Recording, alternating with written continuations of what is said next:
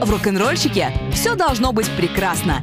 И драйв, и прикид, и харизма, и знание любимого края. Проект Кубаникейшн на Первом мужском. Хей-хей-хей, друзья! В эфире снова Кубаникейшн, проект, в котором талантливый историк, непревзойденный рассказчик Андрей Ступаченко рассказывает нам интересные исторические факты, ну а я, Катаржина Ткач, мешаю, пытаю его вопросами. Приветствую, Андрей! Здравствуйте, здравствуйте, Кубань, здравствуй, Черноморье. А, кстати, сегодня у нас уже четвертый выпуск нашей программы, то есть это такой маленький юбилей, мы целый месяц в эфире. Ну, а я с удовольствием предоставляю Андрею представить нашу тему, я-то знаю. А, так как у нас сегодня маленький крохотный юбилей, поэтому мы не будем говорить о зубодробительных, фундаментальных, скучных, приводящих к вывиху челюсти темах, и поэтому расслабимся и поговорим о нашем южном всем, о вине. Прекрасная тема, солнечный день и инвина веритас, что я могу сказать. Для меня а, вино — это напиток, который появился ну, в какие-то доисторические времена, и трудно понять, как о нем говорить в контексте а, там, нашего времени, которое мы всегда обсуждаем, да, там, конец 19-го, начало 20 века, ведь я так полагаю, на юге России здесь вино появилось задолго до России. Э, совершенно Совершенно верно, да. Первые у нас э, данные говорят о, о том, что виноградарство у нас появляется чуть ли не в три сотни лет до нашей эры, то есть параллельно вино, виноград появляется в Италии, да, и начинает возделываться, и параллельно в Северной э, Причерноморье, собственно говоря, наше побережье, да, так имен, А кто привез из Италии его к нам? Э, это генуэзцы, это все вот туда-туда, генуэзские колонии, это Рим, империя, которая доходит буквально до нынешней территории побережья Краснодарского края, но это, собственно говоря, только такие робкие-робкие исторические первоисточники нам об этом говорят, и давайте сразу определимся, что нужно быть очень наивным, чтобы говорить, что в кубанском вине, в кавказском вине, да, э, есть наследие Рима, а это все ушло, это всей вот этой культуры не осталось, потому что крах Византии, и в эти земли приходит Османская империя, мусульманская страна, которая достаточно однозначно относится к алкоголю, к вину.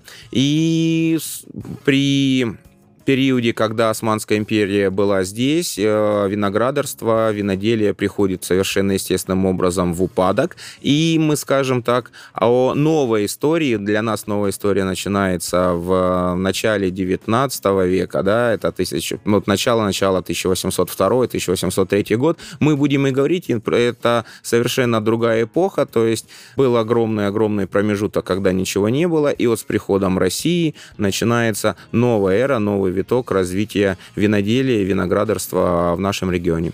Как вам повезло, ваш любимый период, все да. началось заново, и об этом можно говорить как о чем-то новом. И так, получается, что это уже э, это еще царская Россия, соответственно, конечно, да, которая конечно. Э, каким образом вдруг э, поняли, что да. эти земли надо так использовать? Э, понимали сложно, понимали тяжело, понимали очень долго. Скорее всего, это, как зачастую в России это бывает, проекты двух-трех энтузиастов. Да? Там 1803 год Александр I утверждает э, на Кавказской линии появле... 1803, я повторяю, появление первого э, училища, первого учебного заведения, которое будет заниматься образованием профессионалов в вине да, и виноградарстве. Э, выбор, выбор э, пал на Кизляр, да, а э, профессионалов обучать, наверное же, нужно уже после того хотя бы какие-то, когда частные есть хозяйства, кому, кому нужны эти профессионалы? Частные хозяйства были, смотрите, да, это процесс должен был идти параллельно, то мы засаживаем виноградники и параллельно начинаем выращивать кадры, то есть это такой э, прям э, достаточно интересный проект, идущий параллельно. Угу. И начинает развиваться вот именно этой, с этой точки отсчета виноделия.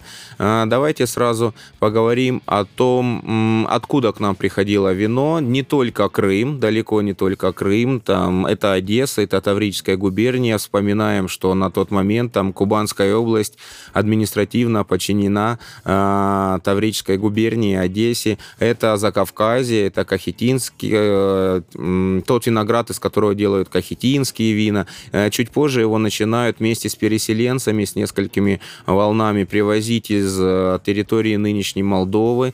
Огромный вклад, повторюсь, в мультинациональный Кавказ, Западный Кавказ вкладывают чехи, вкладывают немцы, менониты, об этом мы тоже будем говорить, и они тоже с собой привозят лозу.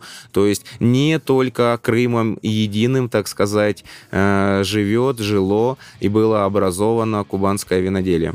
Но мы сейчас говорим о каком-то промышленном э, варианте, или все-таки народы у себя на приусадебном участке выращивал виноград и, допустим, делал вино? Или это сначала пришли промышленники, участники, а потом от них уже частники поняли, что, о, а мы тоже можем. Истина, как всегда, посредине. Да? А, отчасти вы правы, отчасти вы не правы. Нужно смотреть, кто это был и как это делали, да. И второе, давайте сразу, мы живем уже в реалиях века 21 как бы мне этого не хотелось, да, и при слове виноделие, э, винзавод, винодельня, к нам приходят или советское наследие, да, как наши топовые флагманы винной промышленности, от слова вино и промышленность чуть-чуть режет по ушам, да, или вот эти суперсовременные истории, которые появляются здесь, на Кубани, последние там 10-12 лет, да. А, на тот момент все поплоше, все попроще, и путь достаточно тернистый. В 30-е годы пытались а, садить виноград вдоль, а, не вдоль Кубани, а вдоль области, при Кубанской, в данном случае вдоль реки, я имею в виду, uh-huh. а не области, да, и так как колони, э, переселенцы были малообучены, виноградарство э, было мало изучено, я имею в виду этими переселенцами, этими колонистами, то действительно в 30-е годы прям поставили чуть ли не крест и сказали, нет, выращивать виноград здесь невозможно, да? Лучше кукурузу. А, кукуруза была гораздо, на, на полтора столетия позже, я думаю, да, к нам пришла.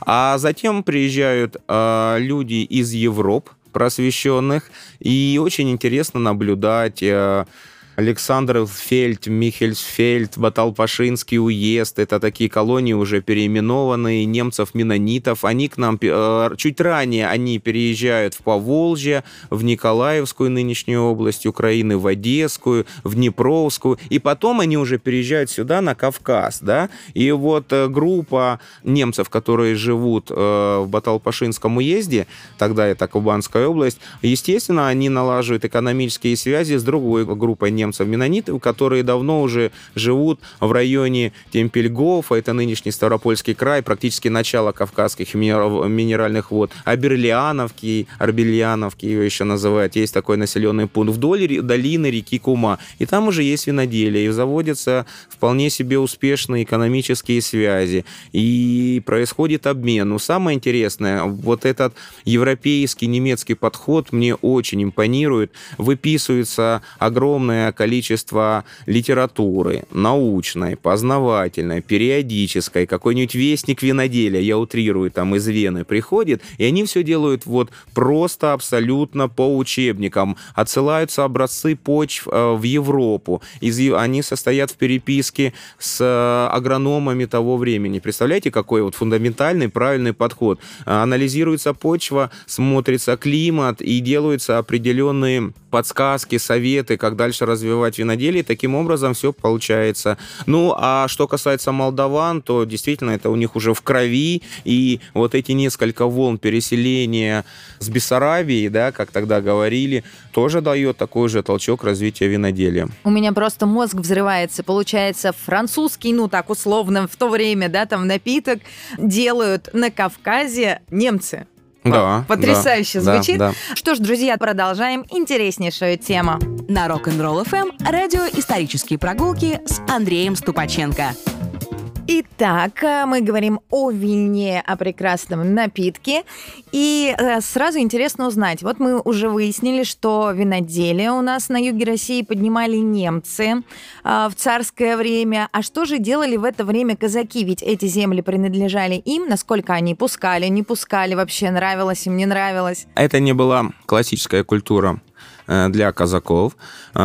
Все источники, которые удалось найти, говорят о том, что да, были представители казачьего сословия, которые пытались выращивать. У кого-то получалось лучше, у кого-то получалось хуже. Э, я сейчас про виноградарство. А что касается виноделия, то да, были единичные, скажем так, попытки вырастить, взрастить э, виноград и сделать из него вино. Но, как правило, все вот эти описания, они говорят о достаточно невысокой культуре производства, говоря современным языком. Это был вот именно здесь и было такое совершенно одомашненный подход. Сделаю тришки для Севы, что говорится, да? А, а что пили да. казаки до вина? Э, из да, да, да, да, вот э, не будем здесь э, уходить вглубь веков. Знаменитый чехирь – это вино, крепленное достаточно невысокого качества, продаваемое ведрами, кстати. Ну, если откровенно, то ведрами продавалось вообще все в Российской империи, вино. На самом деле, об этом мы тоже можем поговорить. Да, чехирь. Чехирь проходит через все научные, исследовательскую, художественную литературу. Это вот вот основополагающий такой напиток нашего казачества. Ну, он тоже делался из это, вина. Это вино, ну, простое, вино крепленое. А, угу, ну да, то есть получается, да. что на народном уровне все выращивали, все по чуть-чуть делали, но да, никому не приходило да. в голову это продавать или и, выводить и, на какой-то да, уровень. Да, и э, никому, мало кому из казачьего сословия мало кому приходило в голову заморачиваться отдельными сортами виноградов, делать все по науке, обрабатывать, потом де, э, в, следить за уровнем сахара, заказывать чаны, э, бочки, где их заказывали, я чуть больше позже расскажу, вкладываться в современное оборудование оборудование и прочее. И мало того, что э, когда вокруг того же Екатеринодара было огромное количество, достаточно большое, но, к удивлению, количество засаженных земель под виноград, э, было очень четкое разграничение, чем купеческие хозяйства да, отличаются от казачьих. Купеческие хозяйства, как ну, купцам, которые принадлежали, там использовался наемный труд. Что касается угу. казачьего сословия, это всегда труд семьи. Соответственно, они не были конкурентоспособными такими серьезными игроками. Опять же, это, скорее всего, ну, нельзя сказать огородничество, ну, вот для себя, для собственного потребления или чуть-чуть, но на продажу. А для кого в таком случае стали делать промышленные э, виноградники? Ведь э, казаки, получается, сами для себя выращивали, и у них все было с этим вопросом угу. хорошо. То есть это сразу речь шла об экспорте? Э, нет, нет. Это речь шла о городе, потому что столовый виноград у нас прекрасно продавался. Э, маржа, как мы любим говорить, да, была достаточной. Поэтому это такое э, внутрирегион... Это не эксперт, это внутрирегиональная торговля. Но, кстати, можно немножечко отмотать, и, может быть, нашим зрителям будет известно, откуда было и есть, пошел вообще виноград именно здесь, у нас, в Екатеринодаре, потому что если мы говорим об Черноморской губернии, да, все понятно. В принципе, это единственная культура, которая, наверное, может выращивать, имеет смысл выращивать там на побережье, это каменистые почвы, это леса, это условия Западного Кавказа, и хлеб там особо, особенно не посеешь, да, и все логично и понятно. Что с Екатеринодаром, почему здесь и откуда? История очень интересная. Нынешний городской парк, нынешний парк имени Горького, как он назывался, имеет очень интересные корни. Это войсковой сад, который был основан э, Черноморским, а позже Кубанским казачьим войском, и служил он э, очень прагматичной цели. Это не был парк, как мы понимаем, в плане променадов, прогулок и прочего. Это был питомник плодоовощных растений. Там разводили эти да. растения, и можно было пойти погулять, посмотреть на них. Погулять, посмотреть было позже. А сначала это был прям питомник, а. нечего там гулять. В 1847 году из Одессы, да, повторюсь, мы подчинялись тогда Одессе, был Э, приглашен садовник, который получил семилетний контракт, Яков Бекельмейер его звали, и он занимался разведением, такие функции агронома полноценного, и именно в этот сад, э, парк, да, войсковой, э, завозят виноградную лозу, ее там выращивают, и продают. Сначала раздавали, да, и были прям определенные квоты, потом уже начали потихонечку приторговывать. И вот эту культуру здесь, в Екатеринодаре, достаточно успешно пропагандировали, она развивалась, и благодаря этому, повторюсь, вокруг Екатеринодара было изрядное количество виноградников и даже одно винодельческое хозяйство, но об этом чуть попозже. Кубаникейшн на Rock'n'Roll FM. Итак, нам наконец-то пишут, пишут, здравствуйте, сейчас хорошего вина, похоже, нет, а если есть, то, скорее всего, на экспорт уходит. Помню, когда дедушка в советское время работал на винзаводе в Геленджике, наверное, мы о нем сегодня поговорим, вот оно, он вино приносил, просто слов нет. А, ну что ж, мы, к сожалению, в историческом контексте именно сравнительный анализ с современным вином сделать не можем, но как вот оно было тогда, а, конечно же, расскажем. И вот по поводу тогда, Андрей, у меня вот какой вопрос. А, вы говорите высокая маржа, и в основном а, производили для того, чтобы продавать внутри региона. Так вот, какова была культура потребления? То ли гуляющие люди его там пили как прохладительный напиток, то ли это был напиток для свиданий. В общем, совершенно не ясен мне этот вопрос. А кто же покупал-то, собственно, и для чего? Это наше местное вино. Вин было много всяких разных, как и сейчас. Соответственно, разное вино подразумевает разную культуру потребления. Дешевый чехирь, который потребляется у нас казаками, э, предполагал достаточно простую, обыденную, ежедневную культуру потребления в виде аперитива. Ну а если э, публика предпочитала хорошие ординарные вина, в частности, из, из имения Тушихо, барона Штейнгеля, о котором я тоже предлагаю поговорить, которая продавалась по 45-85 копеек за бутылку. Это достаточно дорогое вино, то, разумеется, это уже в первую очередь э, гастрономическое блюдо, практически самостоятельное. Это э, вино, которое нужно вкушать, э, вино, которое в котором можно и нужно разбираться, им нужно наслаждаться. И здесь речь идет уже не столько и не только а, о побочном эффекте в виде алкогольного опьянения, сколько о том наслаждении, за которое мы и любим этот самый продукт. А, поэтому всякие вина были, всякие вина потреблялись по-разному. Понятен этот вопрос. А тогда все же кто его производил, какие были первые хозяйства, а, в каких объемах, по каким ценам? Давайте с Екатеринодара и начнем. Я вам обещал и сказать, что у нас было тоже свое винодельское хозяйство, имение Кононовича, к примеру.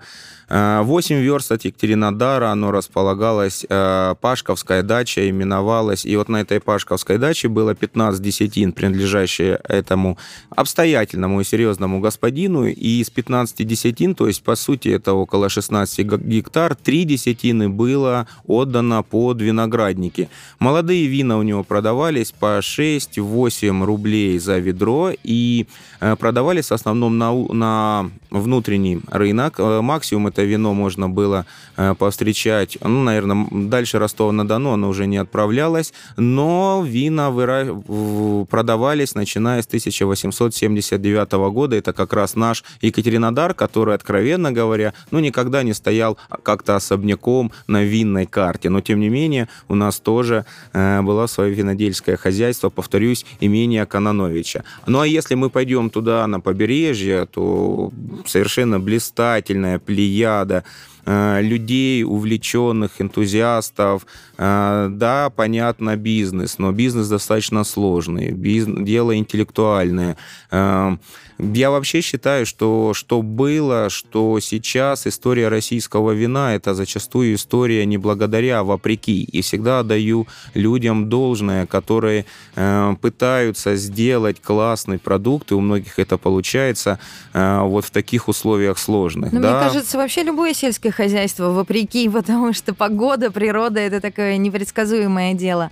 А э, какого, какого сословия люди, опять же, шли в этот бизнес? Смотрите, а, естественно, Естественно, винодельни требовали огромных затрат всегда. Земля сама по себе, чтобы вы просто понимали, стоимость десятины земли э, неподалеку в Новороссийске от пристани или от станции была тысячу рублей. Это около миллиона рублей гектар, да, э, нынешних денег. Соответственно, чуть... Э, Дальше в сторону Геленджика цена падала до 300-500 рублей за десятину. Соответственно, плюс огромные затраты на возделывание. Есть данные, которые говорят о том, чтобы возделать и высадить десятину земли под виноград, это начиналась сумма от 400 рублей. Это большие деньги. Плюс привести оборудование. Плюс, представляете, нет, естественно, той инфраструктуры, которая есть сейчас. Железная дорога, автомобильный транспорт. Вдумайтесь, э, привозили, я упомянул терминал, бочки, чаны и прочее оборудование из Одессы, представляете, uh-huh, да? Uh-huh. А оборудование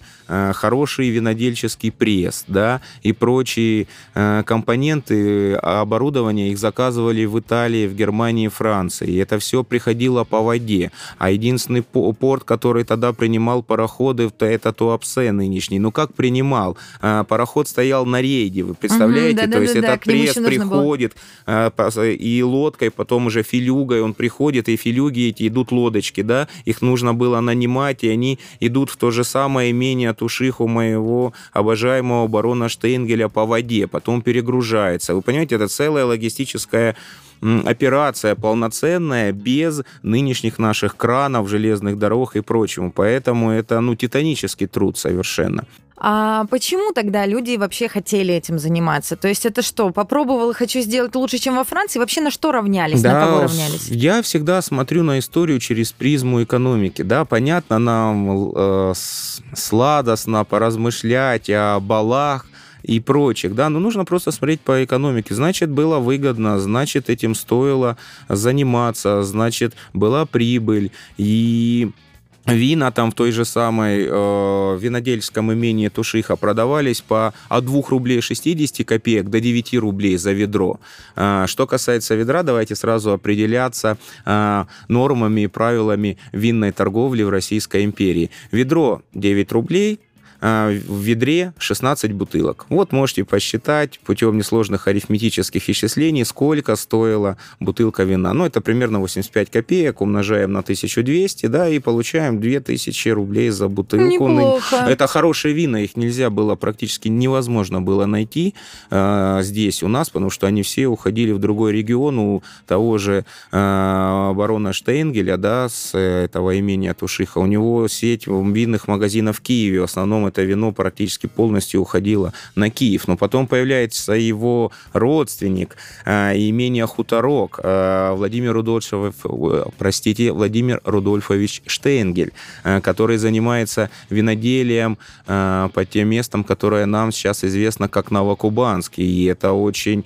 европейского склада хозяйства в принципе, где есть виноделие. И вот винные склады сети имения Хуторок находились в Москве, Риге, Риге, Ростове-на-Дону, Армавире. Ну, Армавир, понятно, железная дорога, а вот Рига восхищает на самом деле. Представляете? Да и Москва, в общем, да. тоже. И настолько было серьезное э, внимание уделялось качеству, да, что вино уходит бочками по железной дороге. Э, оно пломбиру, пломбируется личной пломбой этого имения, чтобы чего-то там не подлили, ничего не сделали. А такие прецеденты были. Люди, которые отгружали из Туапсе э, в бочках бутылках вино, да, только обратно на пароход, на Филюгу, на пароход и далее везде Себе до Одессы. отливали Ча- и воды разбавляли? Часто, часто они приходили пустые еще и с просверленными э, бочонками. Ну, было, чего греха таить, было. Так вот, э, приходит эта бочка в магазин виноторговли, да, а, и тогда ну, вино продается, э, э, осуществляется розлив, да, или разлив, как правильно говорить, но розлив это же организм, на самом деле, э, во всех хозяйствах говорят розлив, да, и вот розлив осуществляется вручную, там стоит бутылка, там стоит пробка, этикетка, и это все было прям в магазинах осуществлялось. Представляете, да, насколько это интересно и насколько ну, сейчас ну, все по-другому. Мне кажется, да. и сейчас разливное вино очень популярно на Черноморском, как минимум, побережье, люди приезжают, Э, берут э, тоже там бочечки и так далее. Все так красиво, мило, все в дереве. Да. А э, мерились эти наши производители того времени своим вином-то? У кого лучше? Были ли вообще какие-то выставки винные? И можно было определить вот действительно, чье вино? 1899 а, год. Первый съезд винодельческих хозяйств в Новороссийске. 1900 год. Второй съезд. Но это уже такая бизнес-конференция, да, людей, которые в винном бизнесе. Начиная с 1903 года, действительно, в Кубанской области начинают проходить сельскохозяйственные выставки, а, в которых действительно а, есть номинации и в винодельческой отрасли, вручаются золотые медали, серебряные медали, бронзовые медали. И а, лучшие из лучших вин отправляются, естественно, в другие города. Там те же мне очень нравится слово «абрауские вина». Вот сейчас я не встречал, чтобы кто-нибудь говорил из моего Ну да, окружения я «абрауские». тоже Вот слышу. давайте все-таки э, возьмем на вооружение себе. Делюсь вам выражением «абрауские вина». Вот они блистательно выст- выставляются в выставке в Харькове, в Тифлисе, в Нижнем Новгороде и доезжают на минуточку до Брюсселя. Представляете, и везде... вот, я хотела и спросить про везде- международные. Везде получают совершенно блистательную, отличную оценку со стороны жюри. Проект Кубаникейшн на Первом мужском. Говорим мы сегодня о винах, и очень-очень интересно узнать. Вот когда строили эти винодельческие хозяйства, они как-то отличались архитектурно? Ну, какие-то помещения такие, которые необходимы. И э, старались ли производители, а, организаторы этих хозяйств как-то украшать, я не знаю, вот, чтобы сразу было видно, винодельня. А, Смотрите, это были, в принципе, типовые, в хорошем смысле слова, промышленные здания того времени, которые мы принимаем, считываем через призму веков, через пласт только времени, как блестящие образцы славной, милой дореволюционной архитектуры. Тогда, А, то да, есть для них это да. было... Ну, Вот два примера вам. Смотрите, вот это здание э, в Абрау-Дюрсо, каменный дом старинный, построенный в 1882 году. В принципе, это обычный проект промышленного здания тогда. И увековеченный на этикетках, на картинках, на логотипах и на прочих визуалах. Э, Просковеевское хозяйство, Ставропольский край, нынешний Буденовский район. У них, если я не ошибаюсь, прямо на гербе предприятия есть вот это здание конторы. На тот момент оно совершенно бытовое, обычное, да, как Россия так и строилась. Ну и вообще, если мы пойдем по архитектуре промышленной, то, что тогда было совершенно, ну я не, не хочу говорить банальное, а, типовое здание промышленное сейчас нами воспринимается как некое такое историческое. Поэтому а, особо не заморачивались, но столько времени прошло, что сейчас нам кажется, это уже такое прям эпоха, эпоха времен, и очень интересно, да. Ох, не хотелось бы, чтобы какой-нибудь завод имени Седина через время наши потомки воспринимали как нашу архитектуру. А, Красиво все-таки строили. А, Как развивались хозяйства по количеству, по местам? Как вы вообще выбирали, а, где? И почему оно в каком-то месте было более успешным и крупным, а в каком-то нет?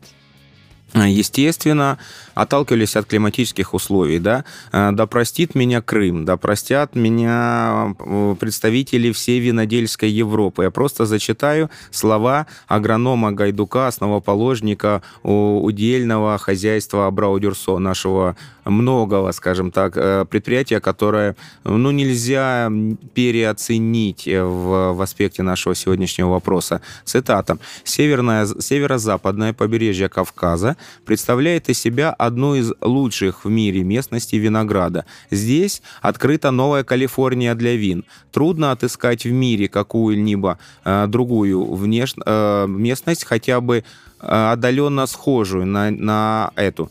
Ни Бургундия, ни Шампань, ни Кахетия и тем более Крым, простите, не могут служить примером и образцом для полного подражания.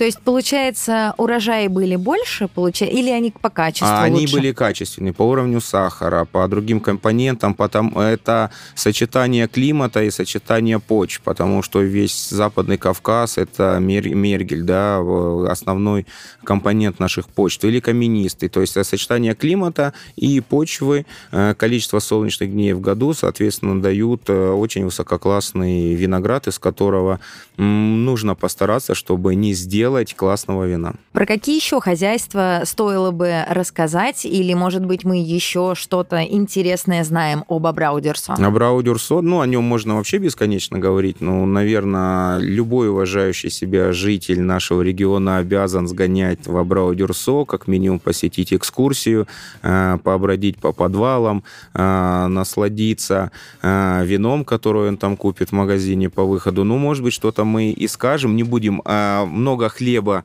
э, воровать у экскурсоводов этого винодельческого хозяйства. Э, Так пробежимся тезисно. Абрау Дюрсо первый урожай у нас в 1877 году. Все это хозяйство обязано просто э, своим существованием агрономом э, по фамилии Гайдук, который стал ну, просто таким двигателем развития этого винодельского хозяйства. Э, К 1880 годам они уже были в виду, это уже было удельное имение, так сказать, и начались уже вполне себе приличные доходы. По статистике мы не будем наших слушателей утомлять, но скажу, что взрыв был совершенно ошеломительный. Это уже десятки, десятки десятин, прям скороговорка, земли, которые заняты под виноградники. Все это э, развивается благодаря, опять же, как я и сказал, сочетанию климата и почвы. И таким образом Абрау-Дюрсо действительно это такой паровоз, это флагман винодельческих хозяйств э, тогда в Российской империи, нашего, нашей любимой с вами Черноморской губернии. А много рабочих мест они, например, а, обеспечивали? А, сложно сказать, потому что, а, во-первых, изрядная часть это сезонная работа, набирали так паденщиц, так называемых, да, то есть э, рабочую силу в основном женские руки, которые работали по дням, мы им платили по дням, поэтому паденщиц, да, на, из, так как процесс недостаточно автоматизирован был, может быть, кстати, и к лучшему, естественно, нужно нужно было большое количество э, низко, не, не очень высоко квалифицированных рук. Поэтому, естественно, штатное расписание достаточно сильно скакало, скажем так. Проект Кубаникейшн с Андреем Ступаченко на Первом мужском. Итак, солнечная, летняя, классная, вкусная, ароматная тема у нас сегодня в Кубаникейшн. Мы обсуждаем вина, вина Юга России. Поговорили мы уже с вами про Абрау Дюрсо. Угу. И вообще, в принципе, интересно, что произошло со всеми нашими прекрасными винными хозяйствами во время революции Давайте на примере, я вам чуть-чуть, мы упомянем еще одно винодельческое хозяйство, мимо которого нельзя пройти. Это Мысхака, это под Новороссийском. С 1869 года господин Пенчул, который, кстати, некоторое время занимал там пост главы города Новороссийска, да, а, именно он делает первые посадки э, винограда. Еще один исторический персонаж, мимо которого, наверное, невозможно пройти, если мы хотим что-то узнать про кубанское виноделие, а, развивает развивается также успешно хозяйство. Неплохие вина. Ведро стоит 3 рубля до, от 3 до 4,5 рублей. А бутылка в районе 50 копеек. Да, считаем сами, уже умеем 600 рублей бутылка вина. Выше среднего класса сейчас, да, по кубанцу, я имею в виду по отечественным винам. А, проблема в логистике. Я подвожу к вашему вопросу. Проблема к логистике. А, и Э, вполне себе серьезно обсуждалось на заседаниях Новороссийской городской думы проект э, проведения туда на Мысхака или ветки железной дороги, или улучшения грунтовой дороги и проведения туда асфальтированной дороги. Да, действительно, прям были изыскания, был подготовлен проект, к этому готовились, но немного не успели, потому что здесь даже не революция, да, к чему вы начали вести вопрос, а вопрос Первой мировой войны, которая, к сожалению, подкосила, и подкосила, в принципе, всю отрасль, ту чудесную, о которой мы сегодня говорим. Ну, и то есть уже было и вот уже, И вот уже у нас август 1914 года, и вот уже октябрь, сентябрь 2014 года, и на траверсе Новороссийска стоят уже э, немецкие крейсера, и бомбардируют Новороссийск, и горят нефтехранилища. И, естественно, в таких условиях войны и уровень экономики падает, потому что экономика переведена на военные рельсы. И платежеспособность населения тоже падает. И, скажем прямо, винодельская отрасль – это вот не хлебная и не мукомольная, не наша екатеринодарская маслобойная, такое первоочередное, да, то, что нам ну необходимо. Да, на фронт, да. на фронт вина да, не поставляли. Да, да, совершенно верно. И поэтому постепенно, уже начиная с Первой мировой войны, вся отрасль постепенно начинает приходить в упадок. Уже не хватает рабочих рук, чтобы должным образом следить за виноградниками. Естественно, падает урожай, возникают проблемы с реализацией этого вина. Революция, гражданская война подстегивает этот процесс, ну а затем начинается уже новый этап э, всей винодельской отрасли. Э, тоже Абрау-Дюрсо было, естественно, национализировано, земли переходят из э, ведомств, удельного ведомства, в котором они настоялись советской власти, но это уже другая эпоха, тоже, кстати, а замечу, не менее интересная. У меня есть некоторое количество друзей, которые коллекционируют э, винные этикетки. Это тоже интересная тема.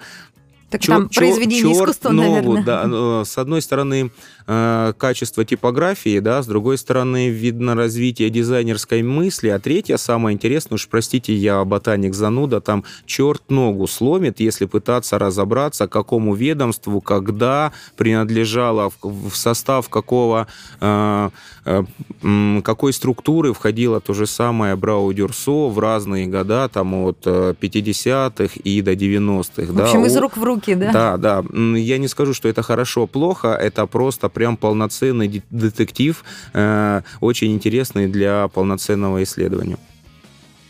Кубаникейшн на Rock'n'Roll FM.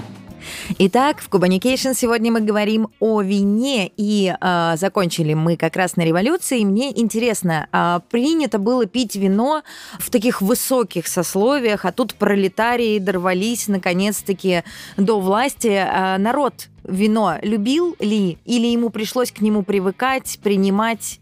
Народ полюбил, то, что не нравится мне, вот эти полусладкие, сладкие, десертные вина, да, естественно, это вкусненько, а вкусненько у нас то, что сладенько, и уже сколько десятилетий прошло, а зачастую, не знаю, как вы, я сталкиваюсь э, со словами кислятина, с гордостью достаю дрожащими руками свою там бутылку вина, которую алкал, в смысле желал, а не то, что вы подумали, долго-долгое время, и вот у меня гость, которого я хочу угостить, и зачастую зачастую э, я являюсь жертвой собственной увлеченности, потому что далеко не все могут распробовать вкус вина, букет, ощутить э, и прочее. Вкус нужно воспитывать э, годами, наверное, понемножечку пробовать, э, улавливать полутона, тона и прочее. И вот как мы тогда полюбили сладенькое такое, чем больше сахара, по десертней, тем, наверное, э, десятилетиями вот советского периода по большей части и развивалась. Хотя а,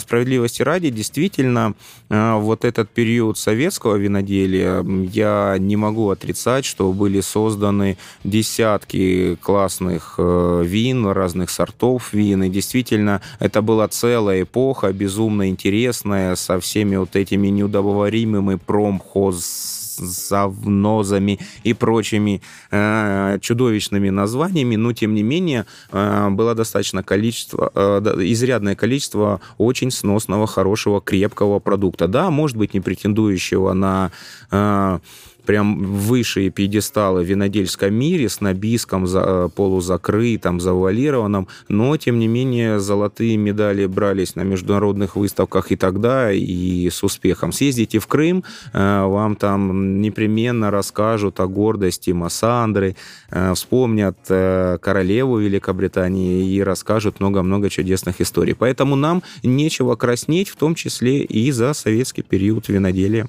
А в советское время как позиционировалось э, вино как напиток, который полезен для здоровья, например, да, допустим, там, я не знаю, в санаториях его предлагали людям или нет. Или все-таки, ну, у нас же считалось, что алкоголизм это плохо, но угу. вино как-то всегда э, считалось выше этого. Это не алкоголизм, а такой качественный напиток. Вот. Разумеется, официально в санаториях это не было принято, да, лучшее вино это кефир, если уж у тебя санаторно-курортная книжка, и будь любезен исполнять.